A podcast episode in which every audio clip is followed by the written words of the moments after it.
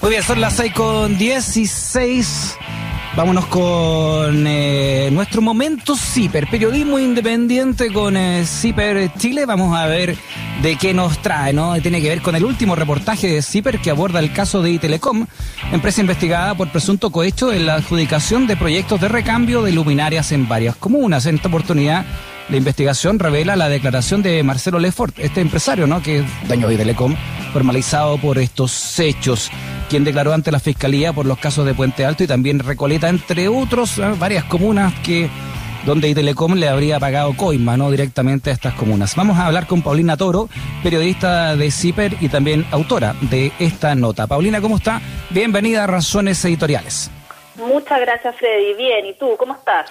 Bien, oye, sigue cantando el señor Lefort, ¿eh? O sea, diría que esta es la primera vez que realmente canta y, y, hasta por ahí nomás, Freddy, porque la verdad es que la fiscalía eh, finalmente no le está reconociendo colaboración sustancial. Tú sabes que ah. eso es cuando, o, mejor dicho, eh, dicho correctamente, eh, eficaz que es cuando los imputados en realidad eh, logran dar revelaciones interesantes y profundas sobre un caso, revelaciones que los fiscales no tienen, que el equipo de investigadores no tiene. En este caso, como hay escuchas telefónicas, es muy probable que las cosas que él diga ya las tenga las fiscales, ¿sí? el, cuerpo de investigadores. Entonces, no le reconocieron a él eh, esta colaboración tan importante, pero sí le sirvió para poder salir de Capitán Llave. Tú sabes que llevaba un año, dos meses privado de libertad, o mejor dicho, en prisión preventiva, eh, después de su formalización en marzo eh, del año pasado, y, y, a través de esta declaración, a la cual tuvimos eh, parte acceso, pudo, finalmente la Fiscalía no se opuso a que él pudiera acceder a salir y cambiar su medida cautelar a una eh, arresto domiciliario total. Ah, ahora está, con arresto, ahora está con arresto domiciliario el señor Exacto, está en fase 1, ponte tú. Increíble esa cuestión. Bueno, mm. las distintas miradas, ¿no? De lo que es una, una cautelar, ¿no? Ah, para uno y, para otro. Exactamente, se, ha dicho mucho que se abusa eh, de la prisión preventiva, pero a veces uno ve casos de corrupción donde salen rápido, digamos, ¿no? Claro, de alguien que patea un patea un, un torniquete del metro hasta meses de detenido, jóvenes están más de un año detenidos sin prueba y luego salen en libertad y, y otros sujetos que me imagino pueden pagar entre comillas mejores abogados o hacen delitos de cuello y corbata que para la justicia son otro tipo, ¿no? O al menos así se comportan, tienen, también distintas cautelares. Bueno, eh, hay que decir que al final la cautelar tiene también una, un sentido discrecional de parte de los propios eh, fiscales, ¿no? El uso de, aquello y es algo que se está eh, conversando a nivel judicial de si es que se debiera eh, remusar, cambiar, eh, verificar, digamos.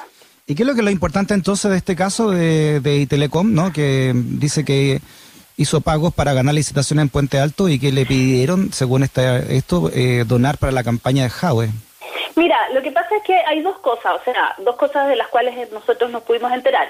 Una es lo que tiene relación y quizás es lo un poquito más allá que hace eh, eh, en este sentido eh, Lefort, que es decir, yo eh, le pagué a, efectivamente a Álvaro Lavín Aliaga, no sé si tú lo conoces, un, sí, un UDI. Mm. Exacto, eh, ligado a la UDI eh, y que al momento en que ocurre esta tramitación de esta licitación, él es consejero regional, o sea, un, un funcionario público, más allá de que mm. además era asesor del, del, de la Municipalidad de Previdencia.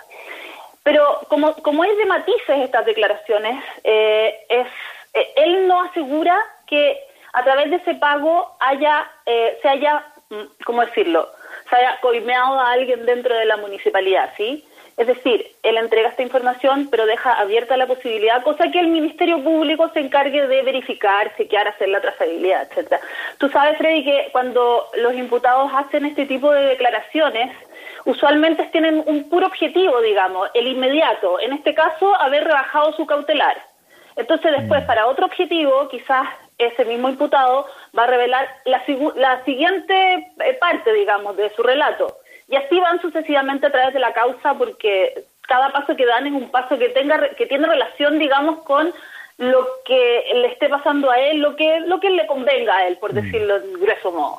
Claro, según tu nota, Paulina, eh, la estoy leyendo acá, eh, Lefort, ¿no? Este ingeniero eléctrico de 55 años, dueño de Telecom, eh, como tú explicabas, salió del anexo de, Capitán Javer el jueves 22 de julio, y, pero fue el único ¿ah? de los ejecutivos, como tú explicas, de Telecom que pasó por la cárcel, y los socios, Pedro Guerra, Ricardo Rodríguez y Leonardo Busto, lo apuntaron a él como el cerebro que ideó esta red de corrupción. Espérate, dice, dice al menos 25 de las 36 municipalidades en las que la empresa licitó recambios de luminaria habrían estado con coimas, según esto. O sea, claro, eh, se habla de que se están investigando, ¿sí? Entonces, eh, por eso nosotros usamos el, el habría siempre eh, cuidando esa parte, ¿no? Pero efectivamente eh, hay un documento que publicó hace poco el medio de la tercera donde decía que al Servicio de Impuesto Interno le habían notificado que efectivamente existían 25 investigaciones respecto de esto, ¿ok? Entonces, claro, y Telecom tiene esa cantidad de, de licitaciones, pero hay algunas que por supuesto no están bajo sospecha. Pero en, algo, en otras hay, hay indicios, pero tampoco eh, se puede hoy día afirmar que existen pagos de coima.